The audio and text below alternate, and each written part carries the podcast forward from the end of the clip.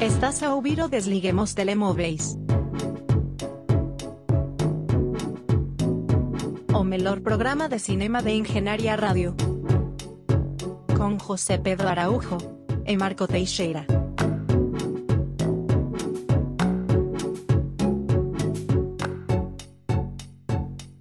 Sejam bem-vindos ao Desliguem os Telemóveis na Engenharia Rádio.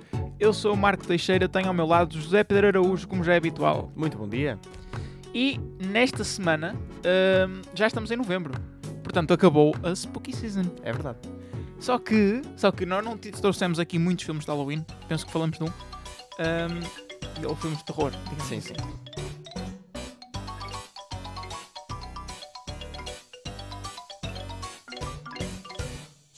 Portanto, temos que nos redimir um bocado e vamos começar por o filme por excelência de Halloween Até porque é Se- esse o seu nome.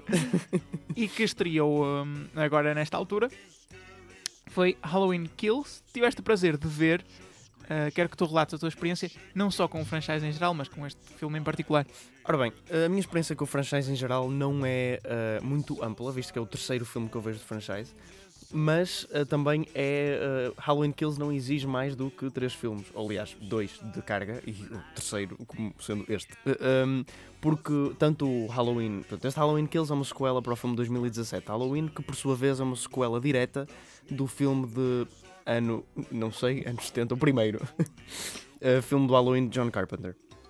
Ou seja, esta nova trilogia, porque é suposto ser uma trilogia, temos Halloween, Halloween Kills e depois teremos Halloween Ends, hum, é uma trilogia direta para o primeiro. Ou seja, elimina todas aquelas ah, sequelas que são tipo 6 ou 7, são imensas, há no espaço até, hum, que, que existiram, muitas delas até com a Jamie Lee Curtis.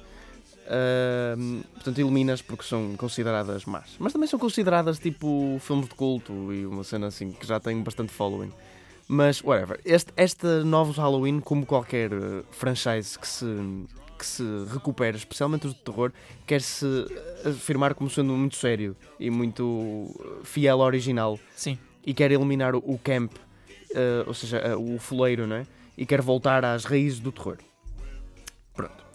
Isso não é normalmente uma tarefa muito fácil. Porque estão a pegar num IP que já existe E que já tem uma carga muito fuleira. Exato, pronto. É que mesmo o original, que, ok, não é um filme particularmente fuleiro, não deixa de ser um filme de terror dos anos 70, está um bocadinho dated. Eh, Tem que se dizer isto. Eu sei que é um clássico, mas está. Ahm, e, e o terror ultimamente tem pronto, virado para uma veia um bocadinho diferente, uma veia que eu aprecio, mais do que propriamente o típico slasher. E o típico slasher hoje em dia, se for feito assim à letra, né? Tipo, se fosse feito da mesma fórmula que era Sim. feito antes, parece um bocadinho desinteressante. Isso é uma coisa que eu acho que Halloween, Halloween 2017, ou seja, o segundo, se quisermos, do geral, o primeiro destes novos, fez bem.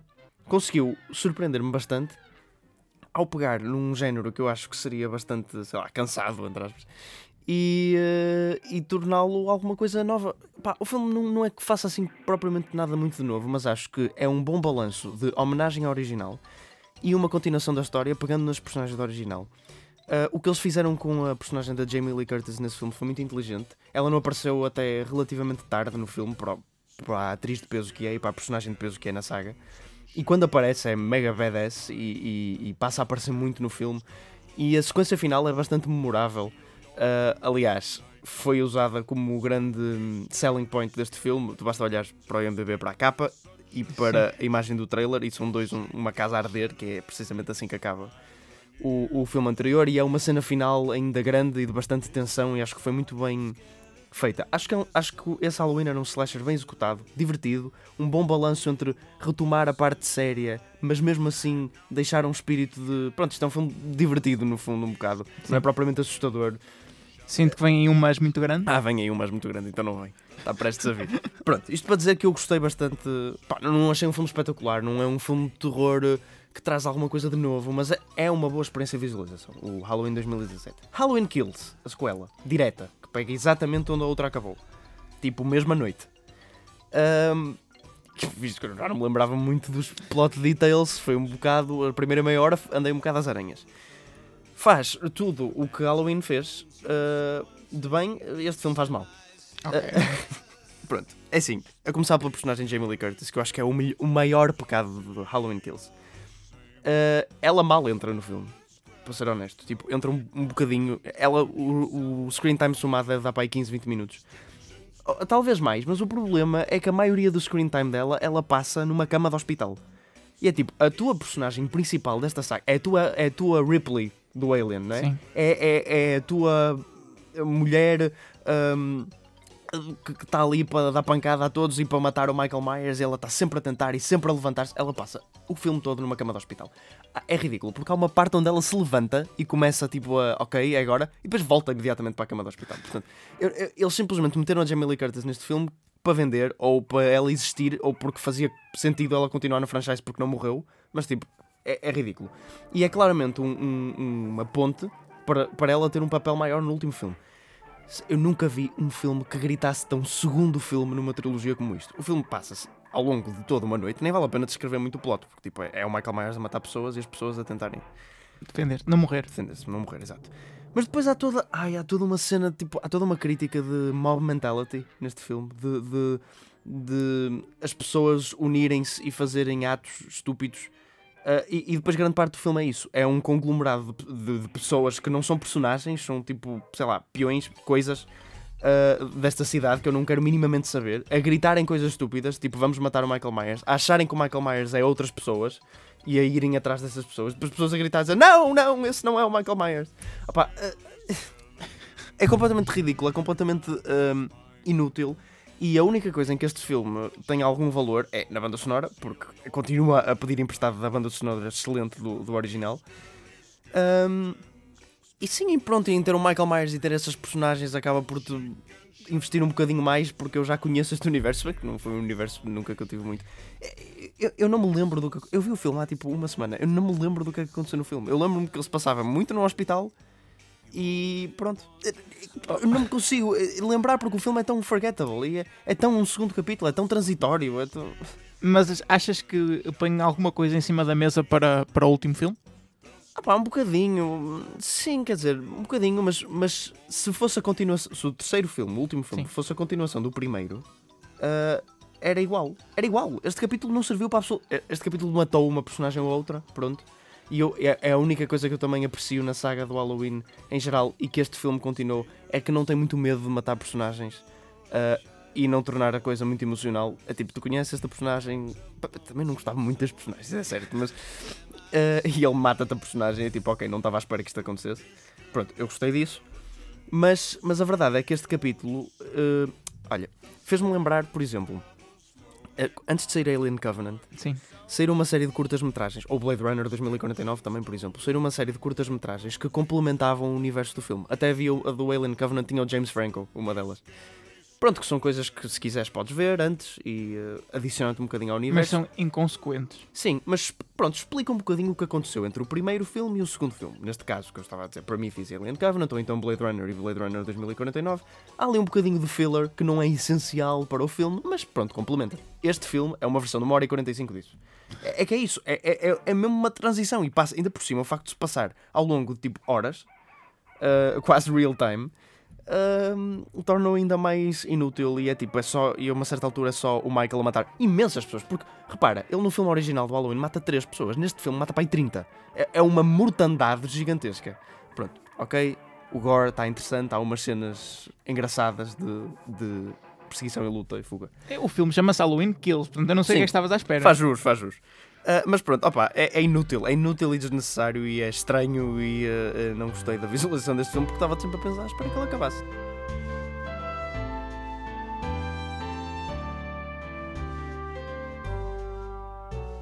Coisa curiosa que tu acabaste de dizer, estar à espera que um filme acabasse repetidamente, é isso sintetiza muito bem a minha experiência a ver Lamb. Eh, eu estava tão feliz até há uma semana atrás, antes de tu me teres apresentado este filme, que tem um conceito no mínimo peculiar.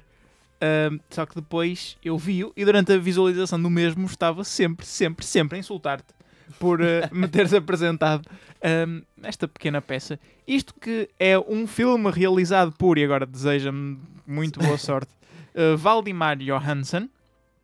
Uh, um filme passado na Suécia, se bem que esta, esta produção é islandesa e sueca, eu não percebi muito bem. Aliás, eu, eu primeiro consegui perceber onde é que o filme estava a acontecer, uh, demorou um bocado.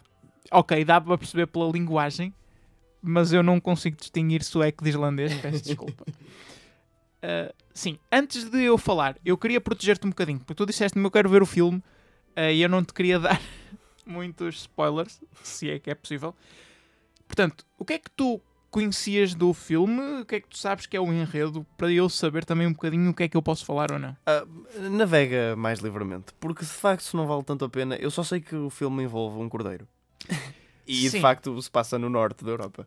O cordeiro tem uma peculiaridade. Bem, uh, deixa-me começar pelo início do filme. Uh, este filme acompanha um casal que vive muito isoladamente, algures na Suécia, e tem a sua exploração agropecuária. Nunca dá para perceber se aquilo é um meio de subsistência, uh, ou seja, se produzem só para eles ou, ou se vendem também. Pronto, mas tem o seu, uh, as suas ovelhas, tem muitas ovelhas, fazem algum cultivo e vivem uh, eles próprios lá, não, não têm acesso a nada. Primeira, 20 minutos, meia hora de filme é seguir a vida deles lá, uh, mas é extremamente aborrecido. Eles mal falam um com o outro, portanto, há pouquíssimo diálogo neste filme todo. Uh, durante as primeiras cenas, eles mal falam uns com os outros. Percebes que há muita tensão de, de, da vida de casal, mas ainda assim são poucas cenas e, e isso é transmitido através de pessoas a chorar para a câmara. Até que uma das ovelhas dá à luz, uh, um, uma ovelha normal, acho eu, e depois outra que é eh, metade humana, metade ovelha. Sendo que da cabeça, do pescoço para cima é ovelha e do pescoço para baixo é humano. Ora, isto levanta logo uma questão a nível reprodutivo que o filme nunca, nunca toca. Ok? E o casal decide, sem consultarem um ao outro, simplesmente pega no naquilo e começa a tratá-lo como se fosse um filho, mas sem discutirem nada. Simplesmente pegam e começam a dar banho, a ver televisão com ele, a alimentar, dão-lhe um nome. E o filme é seguir a vida de, do casal com o cordeirinho. Achei interessante, porque da maneira como tu uh, descreves, isso parece um programa do TLC. Mas o filme tem hora e meia e isto passa-se uh, o nascimento do cordeiro passa-se durante a, a, até a, durante a primeira meia hora, ok? Depois disso tens mais uma hora de uh, o filme parecer que vai começar a contar uma história, de facto, e nunca começa. Continua a ser só seguir a vida. Mas não estamos a falar de seguir a vida durante anos e ver o crescimento da criança ao cordeiro. não. É, são semanas, dias, vês repetidamente eles no trator, eles a cozinharem, eles a ver televisão com o, o cordeiro. Depois, a certa altura, aparece lá o tio da. Estou a dizer tio, não sei, mas irmão do, do homem. Eu estou a assumir que o homem do casal é que é, fez o bebê com a ovelha. E ele aparece e depois também não, não questiona o facto de existir uma criança com uma cara de cordeiro. Há uma altura em que ele vai a falar e o, o pai diz-lhe: Não, não julgues a minha vida e a da Maria. okay. E o filme passa, anda para a frente e continua-nos a mostrar cenas de uh, tratores, vento, ovelhas no voeiro. É isto. é, é Nomadland, mas na, no norte. O que é estúpido porque tu tens uma personagem que é literalmente um, uma criança ovelha que a única coisa que faz é aparecer nas cenas com umas camisolas de malha muito engraçadas e fazer. É só isto. Parece um sketch do South Park ou assim. Só que o filme é extremamente lento. Lentíssimo. Nós temos cenas de 15 segundos. E 15 segundos é, parece pouco, é imenso. De planos da cara, onde só se vê a cara de uma pessoa enquanto ela faz o almoço. E depois, depois, o filme, sem ter efetivamente começado uma história, porque não há história, porque o, o filme nunca se dá o trabalho de tentar estabelecer algum tipo de tensão ou conflito, porque eh, as personagens eh, veem o facto de ter nascido uma criança ovelha como tão natural que nunca questionam aquilo e, portanto, também não tens por questionar. Parecem pessoas a viver normalmente. Hum, o filme acaba. Eu não consigo explicar o quão estranho é o final deste filme. Eu não sei se posso dizer, mas é que é. Eu fiquei com o meu cérebro a doer de o quão inesperado, mas ridículo e estúpido isto era e quão o filme não tem o direito de fazer, de terminar assim. O filme leva-se demasiado a sério, ok? Porque é um conceito extremamente ridículo, mas o filme tenta ver-se como uma boa comparação, não, Madeline? De vamos mostrar como é que vivem estas pessoas aqui. Eh, e depois acaba de uma forma tão ridícula, tão. não faz sentido. Eu, eu fico a pensar, há aqui alguma metáfora escondida? É provável, mas qual? Porque o filme também nunca, nunca tenta dizer nada. É que isto parece parece aqueles uh, pitches de elevador do filme, onde alguém diz, ok, vamos fazer um filme sobre um casal que tem como filho uma criança metade ovelha, metade pessoa. E ficou por aí. E ficou por aí. e é isto o filme. Uh, não sei, eu estava genuinamente a querer que o filme acabasse. E o filme só tem uma hora e meia, portanto não é sequer longo. É que depois há pouquíssimo diálogo. O guião disto, eh, em termos de falas, deve ter três páginas. Há mesmo muito pouco diálogo. Eh, o filme está à espera que tu consigas entender os momentos de tensão e a dinâmica familiar que está a acontecer só através de olhares. E eu, desculpem, eu não consigo. Pelo menos não consigo assim. Uh, o filme tenta introduzir um triângulo amoroso entre o irmão do, do pai, o pai e a mulher. Só que aquilo vem do nada, porque o filme tenta fazer isso com olhares e depois de repente eles estão-se a beijar e eu não percebo de onde é que aquilo veio.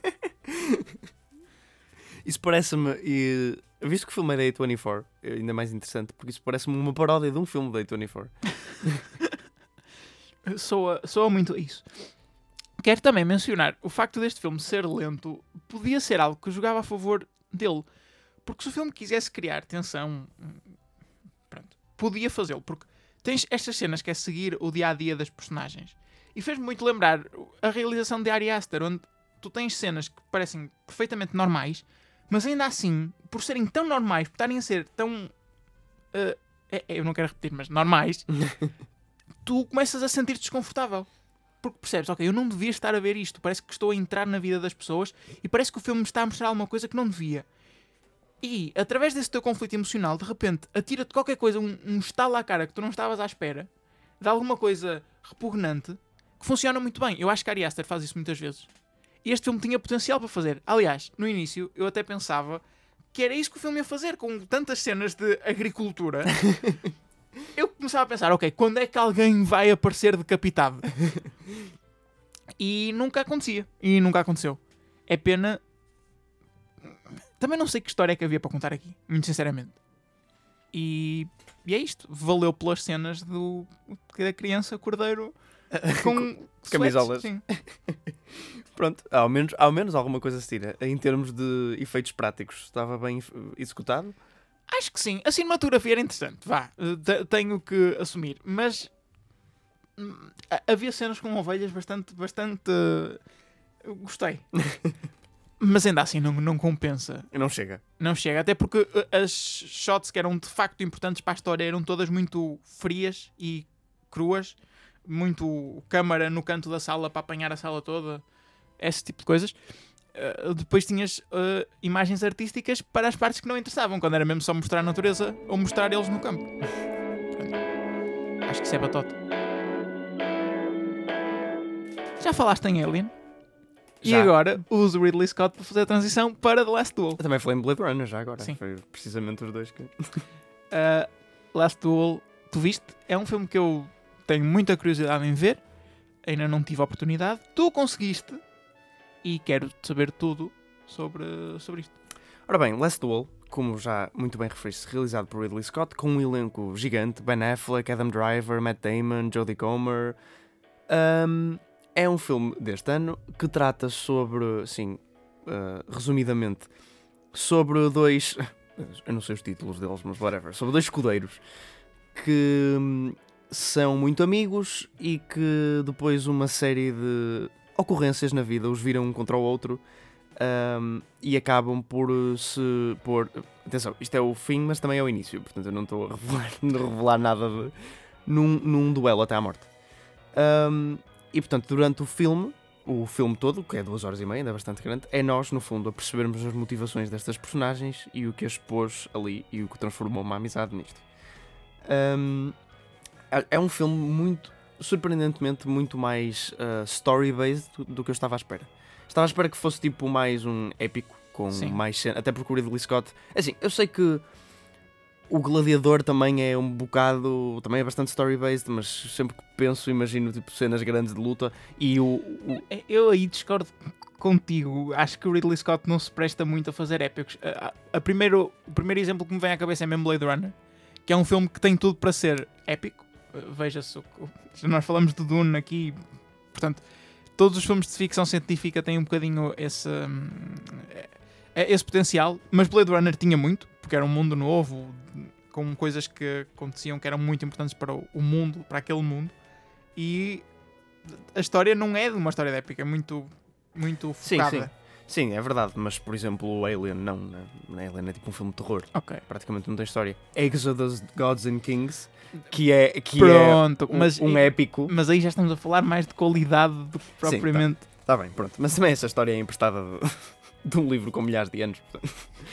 Um, mas pronto, mas The Last Duel é muito story-based. O que eu estava a achar a começar a ver este filme é que eu não estava a gostar muito do estilo de realização. Uh, porque a Ridley Scott é muito hit or miss. Ele não, ele não é muito constante no, no, tipo de realização. E eu sinto que às vezes é extremamente genérica, como se estivesse a ver.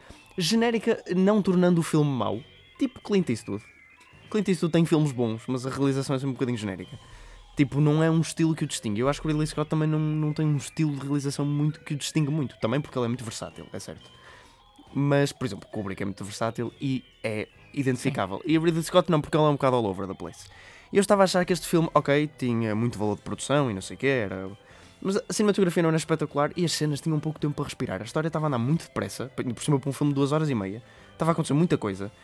E tipo, as cenas... Hum, é preciso uma cena, ter, arrastaste durante um determinado tipo de tempo e tipo, ter diálogo meaningful para tu te lembrares da cena. Como, pronto, e estava a achar isso. Só que depois o filme introduz um conceito. Uh, e eu percebi o que é que o filme queria fazer e aí começou tudo a fazer muito mais sentido. Um, o filme é no fundo tripartido e conta a perspectiva de três personagens. E portanto tens no fundo o mesmo filme três vezes visto okay. de cada personagem. Ou seja, porque é que as cenas não estavam a respirar tanto? É porque tu vais ver as cenas ainda mais duas vezes. Ou algumas. Mas... E eu, ah, ok. Mas elas são exatamente iguais? não, são? aí é que está, aí é que é bom. Além de teres a parte da perspectiva, portanto, tu vês o que cada personagem vê, não é só isso. E, e acho que isso é que o filme fez de novo e muito bem. Além de teres a perspectiva do sítio, ok, ele, a outra personagem não estava ali, portanto não viu aquilo. Sim tu tens a maneira como a, persona uh, como a personagem viu a coisa. Ou seja, as coisas, uh, mesmas cenas, mesmas ações, Sim. mudam ligeiramente. Às vezes coisas mais notórias, às vezes coisas muito subtis, um, dependendo da, de parte da história ou da perspectiva que estamos a ver. Sim. Uh, sei lá, por exemplo, um aperto-mão. Um aperto-mão com as duas pessoas a sorrir numa das numa das versões, eh, isto não acontece, mas é um exemplo, só para eu não revelar nada. E um aperto de mão onde uma das pessoas já está mais desconfiada, pronto, tu vês estas diferenças e começas a perceber o ponto de vista de cada um e de facto o que te levou ao conflito final. Uh, e isso dá um clímax no fim uh, muito bom, muito bom mesmo. Porque tu percebes inteiramente as motivações de cada um. E depois, surpreendentemente, isto é um filme Me Too. ok. Não estava à espera. Na Idade Média. Na Idade Média, escrito por Ben Affleck e Matt Damon e realizado por Ridley Scott. Portanto, acho que mais inesperado do que isto era difícil. Mas acho que é um filme que, que faz bem jus à situação. É assim, pinta os homens um bocadinho numa má imagem, mas, mas também nesta altura eles de facto eram um bocado nojentos. Um, e, e, acho, que faz, opa, acho que faz um bom trabalho em chegar ao fim e, e prender-te na história porque tu estás sempre à procura de tipo quem é que tinha razão. Uh, ou pelo menos uh, de que lado é que está mais a razão, ou porque é que este fez aquilo, ou porque é que aquele fez aquilo. É um filme muito sobre motivações. Sim. Um, e sobre. Pronto, e claro, sobre como as, a maneira como as mulheres eram tratadas naquela altura em relação aos homens. E pronto, eu não vou revelar muito mais, mas. Um, e acho que o filme fez isso bem. Em termos técnicos, ele é bom, claro, porque tem um valor de produção enorme, tens batalhas muito fixe, mas às vezes é um bocadinho, sei lá, não. É, lá está, o estilo de realização não é nada de especial. Acho que este filme vale mais pela história e pela maneira como a conta e como a escolheu contar. Exceto a cena final. A cena final acho que fez o que eu estava mais à procura. Também, porque eu estava muito mais emocionalmente investido, porque era tipo o clímax que, tu, que eles. É, é aquele tipo de filme que dá o fim no início e vai o filme todo até voltar ao fim. Portanto, tu estás mesmo à espera da cena final porque eles já te deram um tease no início. Pronto. É, isso também é um trope comum, mas acho que, Sim. funciona, acho que funciona bem aqui. Ah, pronto, e não era o que eu estava à espera ah, e gostei bastante. Uma coisa que eu também tenho visto na internet circular muito é que este tipo de filme já não se faz. Ah, ou seja, Como assim já não se faz? é, é uma, é uma coisa interessante porque eu olhei e disse: caramba, há tantos filmes tipo desta altura e assim. Mas eu percebo que o que eles querem dizer hum, épicos com um grande orçamento, um grande realizador, grandes atores que sejam muito story-based. Hum, e- Ok. e, e nesta altura, assim, e, e- e de facto isso é uma coisa que era mais comum nos anos 2000 e nos anos 90.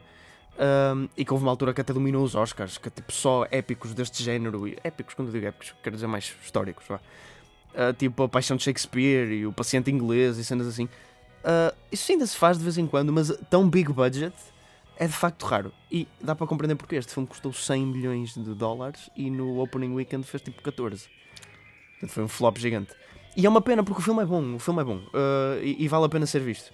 Uh, não é o meu género de filme, não é. E, e inicialmente, e, e eu estava relutante em ver este filme porque me parecia bastante genérico. Uh, e em alguns aspectos é, mas eh, lá está, encontra uma maneira de contar a história bastante interessante e acho que é isso que o distingue. Não é como se nunca tivesse sido feito, mas acho que é interessante ainda por cima neste setting.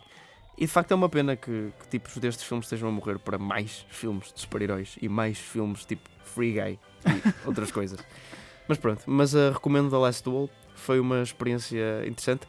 Pá, temos que ultrapassar o penteado e barba do Matt Damon e do Ben Affleck neste filme, são um bocado ridículos, é verdade, especialmente o, o loiro platinado do, do Ben Affleck e a mullet do, do Matt Matt Damon, Damon. e já agora a barba do Matt Damon, que é falsa, porque ele não consegue ser uma barba, então pelos vistos ele experimentou tipo 500 mil barbas diferentes, porque todas lhes faziam comissão.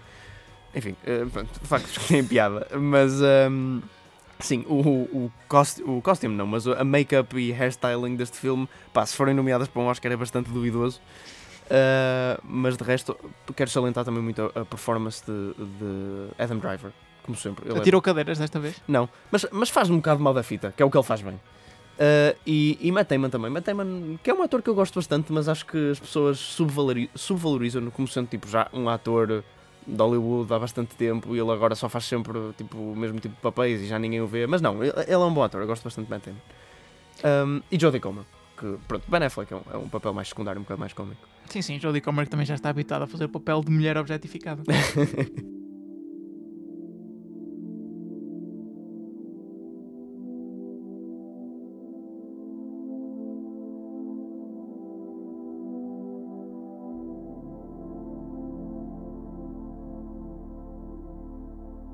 Para concluir esta semana, cabe-me a mim trazer aqui Army of Thieves, um filme que, se vocês eh, estiverem no mesmo papel que eu, nem sequer sabiam que era uma coisa que ia acontecer, ou que aconteceu. Isto é uma prequela de eh, Army of the Dead, que eu também já trouxe aqui ao programa, É verdade.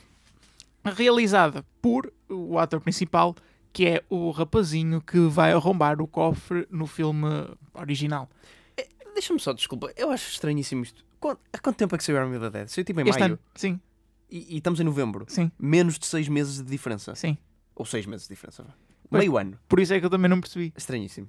E isto atingiu-me assim do nada. Eu acabei por ver este filme e, e pronto, é um filme. Eu não me vou alongar muito porque é isso. É, é, é um- para já é uma ideia estranha fazer uma prequela de um filme que estreou há- há pouco tempo. E um filme que quer dizer, não é. Ok, teve alguma atração, mas. Vá. Mas não, não é? Sim. Um, e, e é um filme muito, com um orçamento muito mais pequeno, e isso vê-se com uma história muito mais linear. uh, e a do filme original já não era propriamente complexa. Isto aqui é seguir o início da vida do crime do rapaz que, que arromba cofres onde ele se junta a um gangue de ladrões e vão tentar assaltar vários cofres. Portanto, não há nenhum tipo de zombies neste filme. Não, Ah, ok. zero zombies. Interessante. A única coisa que existe é, é o contexto, é um pano de fundo onde começa o apocalipse zombie em, em Las Vegas, mas mais nada. E, e eles vão, vão assaltar cofres e é um heist movie normal, normalíssimo, com todos os lugares comuns que possas imaginar, todos os triângulos amorosos que possas imaginar e, e a maior parte do filme é passado na Europa é isto. E não sei mais o que dizer, é, é estranho. Já o, filme, já o Army of the Dead não era um filme que eu conseguisse falar muito, porque cai naquela, naquele espectro de meh. Uhum. Mas ainda assim eu ainda tinha algumas coisas a dizer sobre o que o filme fez de bom e de mau e qual era o potencial. Aqui eu não consigo dizer nada disto porque é tão formulaico que. O que é que vai fazer de diferente? Eu não sei. Tinha que ser completamente diferente. Fazer um heist movie é, é muito complicado. Uh, fazê-lo bem e fazê-lo de forma inovadora. E, portanto, o que, é que, o que é que eu quero mais?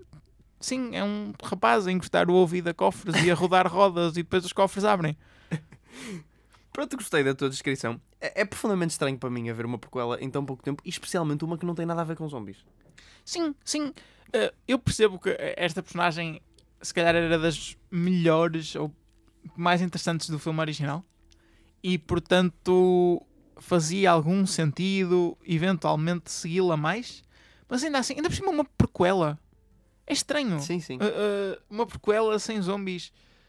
E E uma coisa que tem que ter sido de desenvolver para sair com tão pouco tempo, tem que ser desenvolvida paralelamente ao outro projeto, não é? Sim. Não E- foi como se foi Greenlit depois do outro sair. E depois isto tem outro pormenor interessante, é que foi realizado pelo próprio ator principal, o Matthias Weihhofer. Hum, pronto, É, parece, não sei, não sei o que isto é. É- atenção, não é mau, não, não é um mau filme, mas também não é um bom filme. Mais uma vez cai, eh, mesmo no meio do meh. Eu não consigo dizer mais nada. A questão é como é que a Netflix dá poder e orçamento a estes filmes para acontecerem. Ah, tipo, Eu não creio que isto tenham tido um orçamento muito grande. Sim, Posso- é ok, ok, tudo bem, mas, mas pronto, teve algum. Ahm, e, e não dá. Pronto, e não aposta mais em projetos que eles também apostam. Atenção, tipo o Quaron com o Roma e cenas assim. Ahm, mas quer dizer, eu costumo acreditar que haja mesmo mais gente a ver estes filmes que ninguém pediu, porque elas de um filme que pouca gente viu. Um filme ainda por cima que, se- que, pelo que dá a entender pelo nome do ator e do realizador, e como tu disseste, setting europeu, não é muito direcionado. Tipo, podia ser mais americanizado. Sim.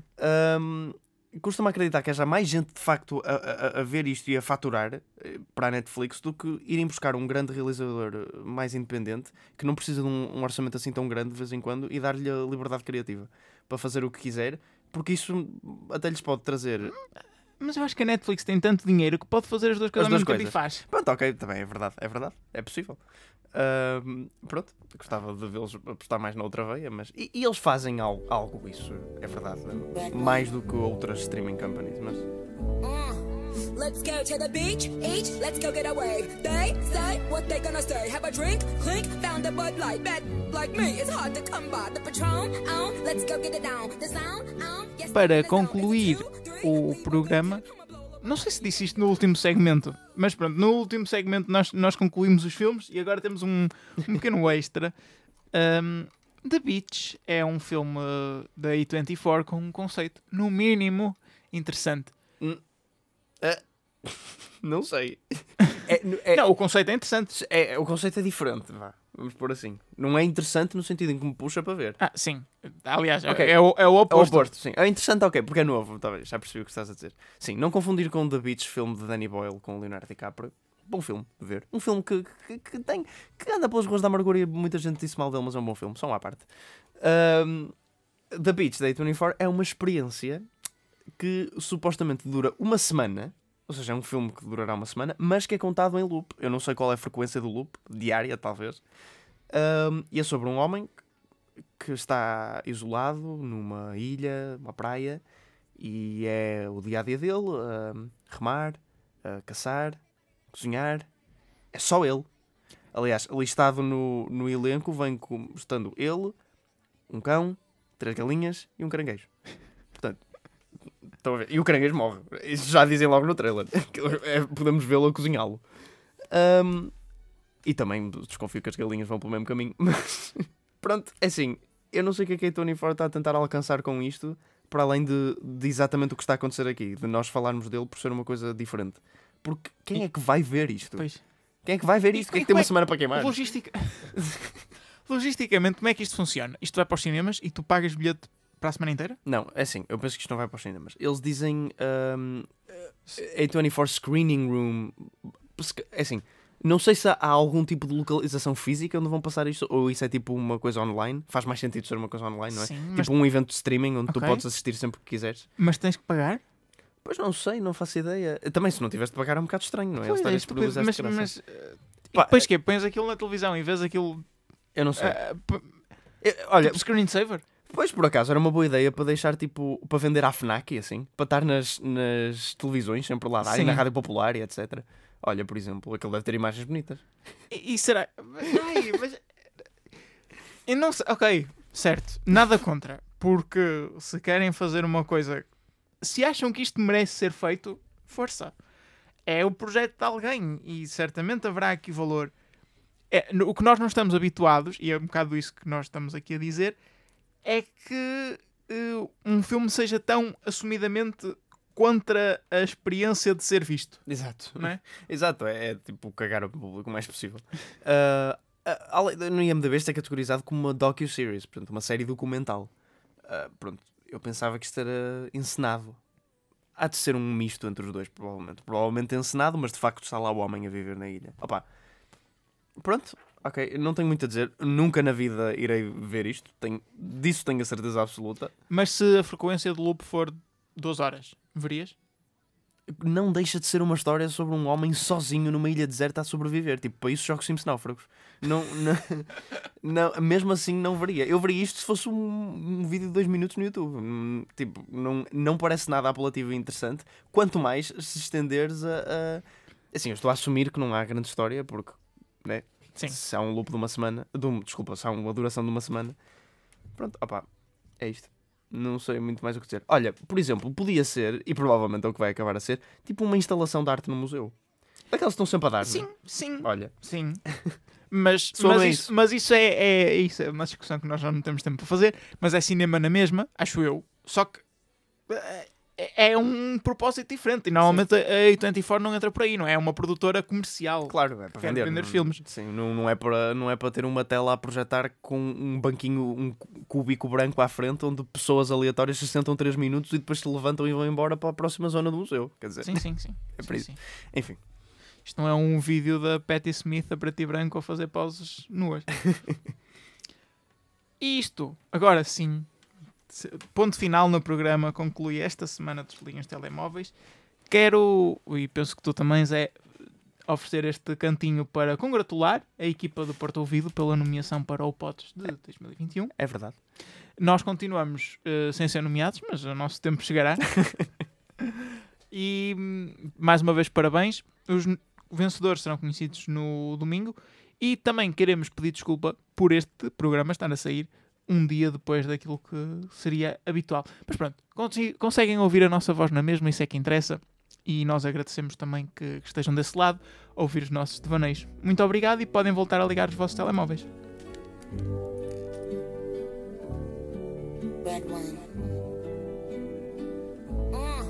Let's go to the beach, each, let's go get a wave. They say what they gonna say. Have a drink, clink, found a Bud Light. Bet like me, it's hard to come by. The Patron, um, let's go get it down. The sound, um, yes, I'm in the zone. Is it two, three? Leave a good tip. I'ma blow all my money and don't get I'm on the floor,